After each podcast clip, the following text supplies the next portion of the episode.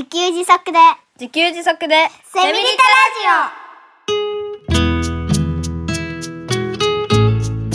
タこの番組はパーマカルチャー研究所の三つくりゆうきが自給自足で幸せなセミリタイヤ生活を送る知恵をお届けします。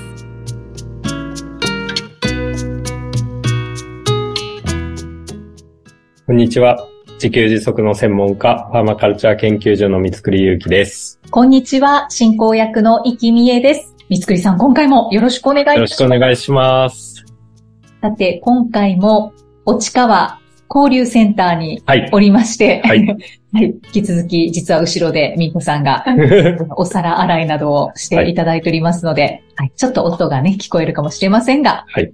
はい、皆様お付き合いください。はい。今回のこの第48回を収録する前に、お昼ご飯をはい。みーこさんが作ってくださいまし、てて。いただいたんですが、ねめちゃくちゃ美味しかった。めちゃくちゃ美味しかった。あとね、イキさんもね、あの、なんだっけ、えっと、おかず、無無限キャベツを作ってくださって、はいと。ても豪華なお昼ご飯をいただいておりました。はい。はい。二人ともおかわりしました。おかわりしました、両方には。ね。料理内容は五穀米とはい、重ね煮のお野菜と、はい。私の無限キャベツと、はい。鶏ハム。鶏ハム、鶏ハムすごかったですね。ちょっと実はもうちょっと冷たかった気もしたんですけど、お腹がもうそろそろいっぱいだよって言ってたので、ああ、僕もそうでした。食べたかったけどね、もうお腹がいっぱいになっちゃう。泣く泣く、はい。終わりにしました。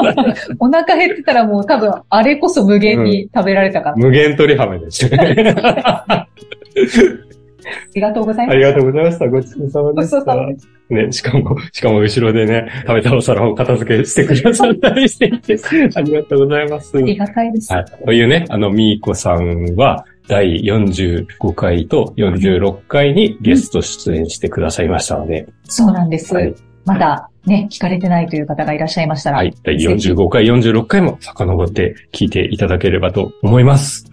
お願いいたします。では、では、今回は、えーリスナーの皆さんからのメッセージをたくさんご紹介していきます。はい。はい。では、いつもはいつもは締めですがで、すが、トップバッターで、今回はトップバッターの、あもう、よしこさん、はい50代女性の方からのご感想をご紹介します。えー二つご紹介したいんですが、最初は第26回土作りについてのご感想です。落ち葉を使った土作り、4年も躊躇していたのに、ものの15分で落ち葉集めが終わったという三つくりさんのお話に一人で受けておりました。かっこ笑い。こんなに行動派でいらっしゃる三つくりさんでさえ4年も躊躇されることがあるんですね。鶏粉も畑にまく、落ち葉も鶏粉も0円肥料。おっしゃる通り、地産地消のエネルギーですよね。素晴らしい拍手。めんどくさいなでも心には引っかかる。っていうことは、人にやります宣言をしてしまうのは効果大ですね。言った手前、急にやらなきゃなという気にさせられますから。イキさんのみかん果実酒作りのお話もとても興味深く聞かせていただきました。イキさんの初心者目線の体験談、わかりやすくていいな一日一、二回かき混ぜるだけで、私、自分のお酒を作っているというテンションが上がる感覚。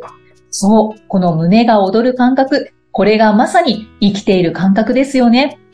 こうやって人生は楽しむためにあるのですから、これを体現されているのが三つくりファミリーです。イキさんが一歩踏み出してみたら、次は味噌作りや醤油作りもやってみようかなという気になったというお話なさっていましたが、これもわかります。一歩踏み出して次に出てくる扉というのは自分でも予測していなかったことだったりするのですよね。踏み出さないことにはその扉は見えないし、大きくうなずきながらお聞きしていましたよ。この番組はいつもマンションの窓の外に広がるモンゴルの壮大な雪山を眺めながらお聞きしているのですが、聞きながらいつも顔がにまーっと緩んで、心のタガもほわーっと緩む感覚がしています。三つくり生きマジックですね、これは。今、私の中で勝手に命名いたしました。かっこ笑い。今日も大きな三つくり生きマジックを届けていただき、ありがとうございました。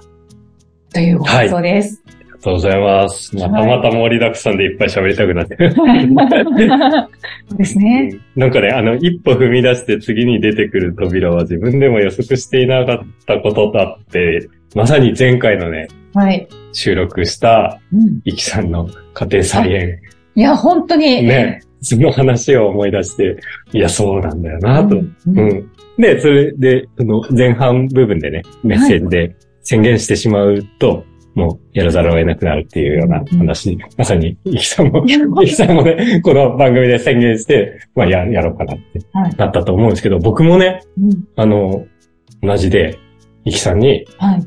これね、第8回、はい。初めての家庭菜園っていう回があって、はい。イキさんにね、次に挑戦したい作物はありますかって聞かれたから、あなんか土を作りたいと思ってるんですよねって、なんか言っちゃったから、言っちゃったから、この4年躊躇してた落ち葉を集めたんですね。はい。はい、はい。ということで、なんか、まあまあ言っちゃうとか、そうですね。始めちゃうっていうのは、なんか次に進むきっかけになるなと改めてうん思いましたね。そうですね。本当にやります宣言はもう決断宣言ですね。うん。はい。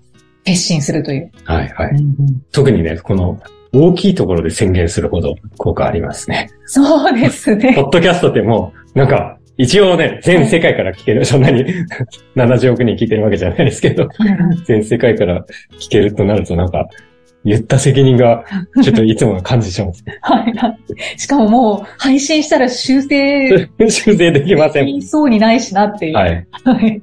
ということで、まあ、今後もいろいろ宣言していきましょうか。そうですね。怖いな。怖いけど。でも、なんかやりたいけど、どうしようかなって思っていることは、うん宣言した方がいいですね。あ、これね、あの、メッセージ送っていただければ、ここで読み上げますんで、はい。あのなんか、やりたいけど躊躇して宣言しちゃおうかなっていう方は、ここにメッセージを送っていただいて紹介しちゃうっていうあ、サービスを始めましょうか。いいですね。はい。ご自身の宣言にお伝えください。無料です。無料 無料で全世界に宣言できます宣。言させていただきます。はい。ありがとうございます。で、鴨尾さんは、第27回お風呂の混合線取り替えについてのご感想もいただいておりますので、はいこちらもご紹介します。生活の中で何が最も支障をきたすかといえば、やっぱり水回りと電気ですよね。特にお風呂で不具合が起きるとかなりのストレス。息子さんが一人で挑戦した混合線の取り替え、いやはやすごい。ブログも拝見しましたが、修理の専門の人が書かれたみたいで、一般人の私にはピンとこないほどで、ただただびっくりしました。水回りで故障が起きたら、普通は修理屋さんを呼び、代金払って、はいおしまい、ですよね。数日後にはそのことは完全に忘れてしまっているほど。でも息子さんはこれをご自分でやり遂げた。お風呂に入って混合線を見るたび、その感動が蘇る。もうこれはお風呂に入る365日、毎日その思いを味わえるということじゃないですかね。グリコの一粒で二度美味しいのレベルなんかじゃない。一回で365回も美味しいんですよ、この経験は。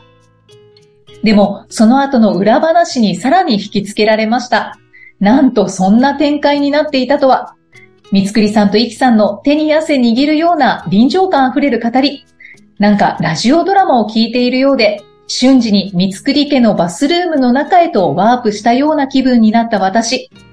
やったーお湯が出たーのところでは私も緊張が一気に解けてがっくり疲れました。かっこ笑い。あのー、三つくり家の皆さんイキさんはラジオドラマもできそうですよ。数々のドラマを台本に起こして再現するのもありかもです。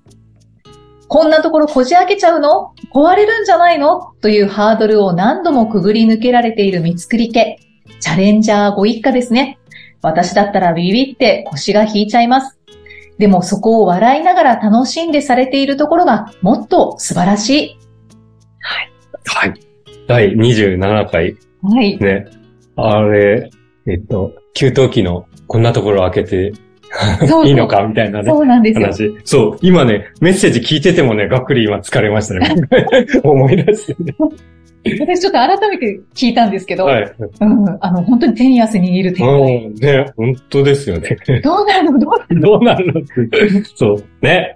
そこをね、挑戦して素晴らしいって言ってくださってね。のはい。なんかね、でもね、これね、挑戦してるっちゃ挑戦してるんですけど、どちらかというとね、これやるしかない状況に追い込まれてるだけなんですよ。そうですね。うん。だから、その時の話っていうのは、この、お風呂に入りたい。まあ日常ですよね。うんお風呂に入りたい。あれ、お湯出ない。っていう時に原因がありそうだっていうことが分かってて。で、まあなんかね、もう気持ち的には業者も呼びたい感じなんですけど、うんまあ時間もかかるし、お金もかかるし、何よりね、僕ちょっと後ろめたいというか、その、自分が設置したんですよね。はい。自分が説明書見ながら素人工事をやったので、うんなんか業者さんが来て、何ですかこの設置って言われたら嫌だなって。ああ、う んっていうことで、なんか、業者呼びたいんだけど呼べない子ったらもう自分でやるしかないですよね。そう。販売所にお問い合わせくださいが、自分っていう。ね、そうそうそう。マニュアル見たら販売所にお問い合わせください。自分かって。ね。で、そもそもなんでそんなことが起こったのかなって考えると、まあ、ここに引っ越してきて自分で作ったからだって。なんで、なんで引っ越してきたってか、まあ、やりたいから引っ越してきたんですよね。うんだから、あの、そもそもそもそも辿ってみると、なんか、僕は、その、アパート解約してこっちに移住してきちゃったっていうのが、なんか、ある意味すでに自らを追い込んでしまって、チャレンジせざるを得ない状態になってたのかな、なんて、あちょっとね、このメッセージ見て思ったんですよね。あ、はいはいでそういう状況だった。うん。うん僕はなんか、そう、そういう状況だといろんなドラマが生まれるんだなって思った時に、またこの過去のね、第41回、42回の百姓ちかちゃんのね、はい。とりあえず千葉に移住した話を思い出したりして、うんすごいドラマがいっぱいありまして。そうですね。ねとりあえず、とりあえずその場に飛び込むと、うんなんかいろんな、大変だけどいろんな面白い話が出てくるなと。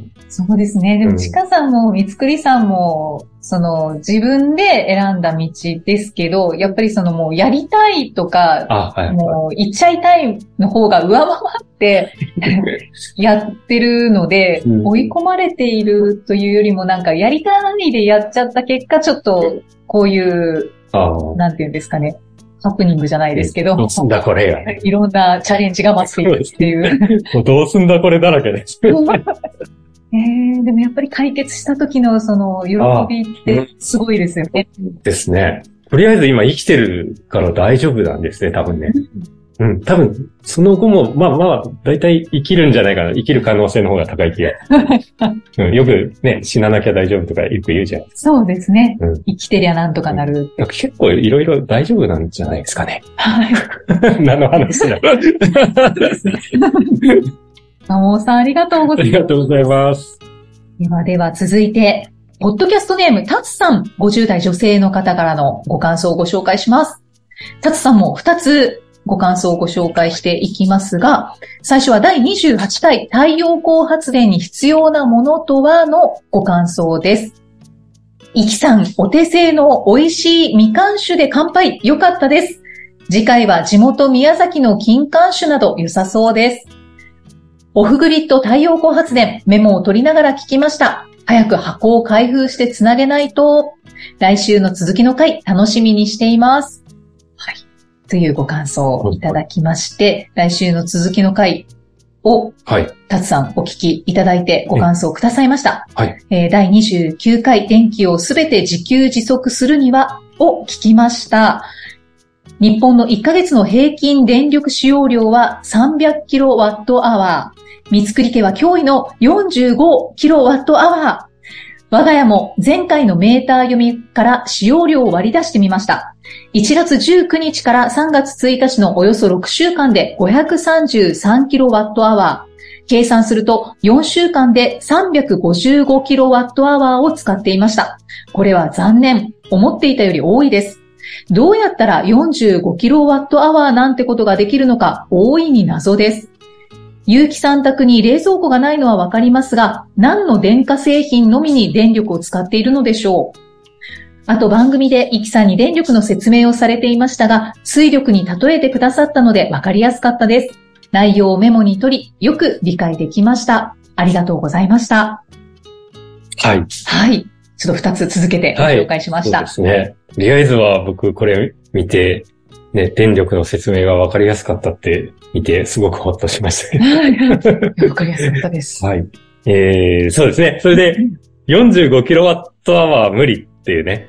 うん、はい。どうやってやってんだって、どうやったらそんなに電気使用量減るんだっていう話をちょっと、またこれお話ししようかなと思うんですけど、うん気になります。ね、うんとね、家で使うエネルギーっていうのがあるんですけど、はいまあ電気ってわかりやすくて着目されやすいんですけど、うん熱も使ってるんですよね。エネルギーとして。はい電だから、家で使うエネルギーって、電気のエネルギーと熱のエネルギーがある。うん。大丈夫ですか？はい。はい、大丈夫でえっと、電気代安いとちょっとね、目立つんですよね。うんうんこの45しか使ってないのかとか、電気代1000円しかかかってないのかって目立つんですけど、うんと、うちでは熱も使ってるんですよね。まあ当たり前ですけどね。はい。熱を使うっていうのは、お風呂に入ったり、お湯を使ったり、あと暖房なんですよ。はい。まあ主にね、暖房と給湯って言いますね。うんうんうん。で、暖房と給湯は我が家では、うちでは灯油を使ってるんですよね。うんうんうん。うんうんで、でも、うんと、ここで暖房をオール電化とかの場合は、はい。電気で暖房を使うんですよね。はい。はい。そうですね。そうすると、電気で熱を作り出すってすごく電気代かかるんですよね。はい。だから、まあ、特にオール電化とか、あと、こたつを使ってる家とか、床暖をちょっと使ってる家とか、うんまあ、要は電気で温まるようなことを、そういう電化製品を使ってる人は、やっぱり電気使用量っていうのは増えちゃいうんますね。はいうんうん確かに確かにそうですよね。うんだから、灯油を使っているし、薪ストーあ、そうですブをね。使ってらっしゃるので、うんええそこで電気代が増えることがない。そうですね。ははいいはい。で、えっと、まあ、うちの場合は、灯油でお湯を沸かし、灯油ストーブで温まる。うんそこには灯油代がかかるんですよね。はい。うん。結構ね、本当本当に真冬の一番寒い時だと、一月2万円以上は灯油代かかるんですよね。あの、薪ストーブも併用しててもそれぐらいかかるんですよね。ああ。うんうんだから、あの、ね、ちょっと電気代が少なくてすごいって思うかもしれないんですけど、トータルで熱のエネルギーも考えると、まあまあ実はそうでもなかったりもするかもしれない。うんうんうん。皆さんと同じぐらいのうんうん、料金かかってる形でしょうか？まあ、あの、やっぱりうちは家が小さくて温める量少ないとかね、はい、うん使う灯油代は、まあ多分少ない方だとは、うんなんじゃないかなって思うんですけど、まあ、それからさらに、あとは使ってない、うちで使ってない電化製品、熱を使う一般的にありそうな電化製品、うんほぼ使ってないですよね。えっ、と、言ってみると、冷蔵庫、ドライヤー、電子レンジ、うんうんオーブンとか、オーブントースター、炊飯器が全部ないんですよね、うちで。うんうんはい。まあ、っていうのはあるかな。うんはいはい。冬は、まあその、温めるために、はい。いろんなものを使って、うんそれに対しての料金がかかりますけど、じゃあ、それこそ春とか秋は、はいはい。電化製品もほとんどないので、うんうんしかも温める必要があんまりないと思うので、うん。そうですね。電気代は。うん。まあだから結局これぐらいになるって感じですね。うんはいはい。謎は解けましたでしょうか？解けたかな？ね、なんか、あ、そうそうそう、オール電化のね、あの、人がいるんですけど、話聞いたら、はい。なんか、まあ最近ね、電気代の値上げがすごくて、うん。月7万円になったとかって聞いて、月7万円ってなんか、なんか一つなんか大きいもの買えるんじゃないかって、それがね、一月の電気代としてくるって、すごいですね。いやー、ちょっと頭抱えますね。うんいうような話もあるらしいので、まあなんか、引き続き、省エネに対するはい。情報も 発信していこうと。そうですね。それ教えていただきたいです。と、というか、むしろなんか、どういう疑問にお答えしたらいいのか、メッセージをお待ちしております。はい。タツさんありがとうござあいます。りがとうございます。では続いて、ポッドキャストネーム、ヤインさん、40代女性の方からいただきました。ゆうきさん、いきさん、こんにちは。いつもセミリタラジオを楽しく聞いています。ありがとうございます。第40回の本の紹介をしているお話、私も最近、田村夫妻をテレビで見たことがあると思って聞いていました。ユニさんが笹の葉を入れた容器に蒸した大豆を入れて数日置いて納豆を作っているのを見て、私もやってみたいと真似して作ってみました。1回目は納豆になり、2回目は腐った匂いで黒カビが発生し、発酵と腐敗のバランスは難しいと思いました。本の紹介を聞いて面白そうに思い読みたくなりました。はい。なんか、これ何気なくこれ、ややさん書いてますけど、はい。なんだろう、真似して、私も真似して作ってみました。1回目納豆、2回目は腐った匂いでって、2回もね、なんか、まあ、多分なんかの動画を見て、動画かテレビかを見て、はい。真似して作ってみ、しかも2回もね。なんか、すげえ行動力だなって思ったんですよね。そう、そうですね。というか、1回目納豆になったそう、な、納豆になってるんだって。すごいな。いきなり成功してるじゃないですか。ね。多分1回目納豆になったから2回目作られたうん。のかなとはそしたら、まあ、うまくいかなかった。ううん。んなんか、なんか、すごい普通に言ってますけど、結構すごいことを言ってるって、そう思いましたよそうですね。なんかこう、軽やかにチャレンジされてますよね。うん。すごいなって思いました。ね本はよかったら読んでみてください。はいこれね、あの、宣伝。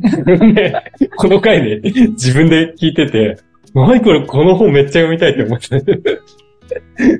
ミスクリさんなんかすごく満足されてましたよね。そうそうそう、なんかね、これ、なんかすごい僕本の紹介うまくいったってね、なんかこの時すごい思って、え、俺才能あるかもとか思っちゃいました。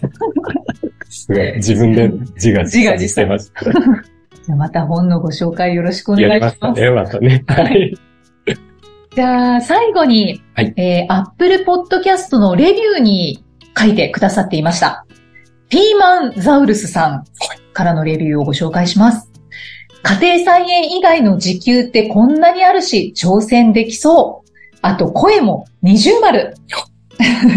という、あの、とってもショートメッセージではショートメッセージありがとうございます。レビューはね、あの、うんそこまで今のところうんうん。多くはないので、ね、レビュー入って、そう、そうなん入っです。てて、ちょっと、おわってそう、思いましたはね。い、嬉しかったです。ね、ありがとうございあます。りがとうございます。ね、なんだっけ、家庭菜園以外の時給ってこんなにあるし、ね、いろいろあれなんですかね、全体聞いて、あ、こんなに時給もあるんだなって思ってうんくれたのかな。そうだと思います。会社の時給とかも言ってましたあ、そうですね。ねいろんなお話ししてくださっているんで。うんあ、そうそうそう。その、いろんな時給があるっていう話で言えば、自炊も時給だと思って、うんねうんうん、家でご飯作れば、それはもう時給じゃないか。うん料理の時給じゃないかと。はい。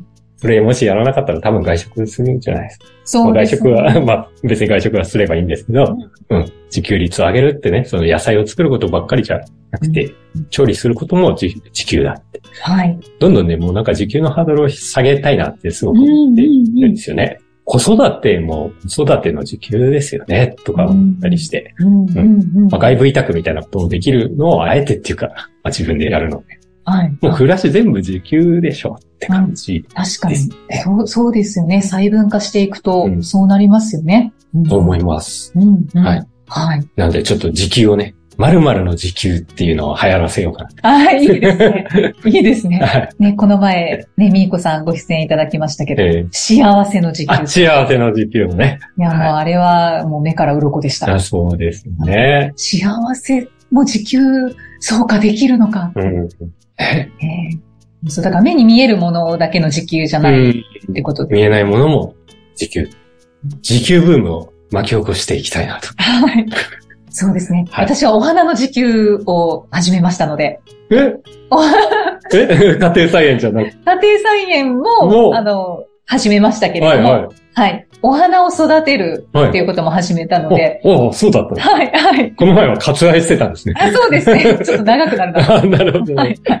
そう、お花も自給するとすごくいいですね。うん。はいい。いであの。いっぱいこう咲いて、ちょっと見頃だなってなったら、あの、ありがとねって言って切って、うん切り花にしてお部屋に飾ると、えまた幸せが溢れます。ー、えー、あ、いいですね。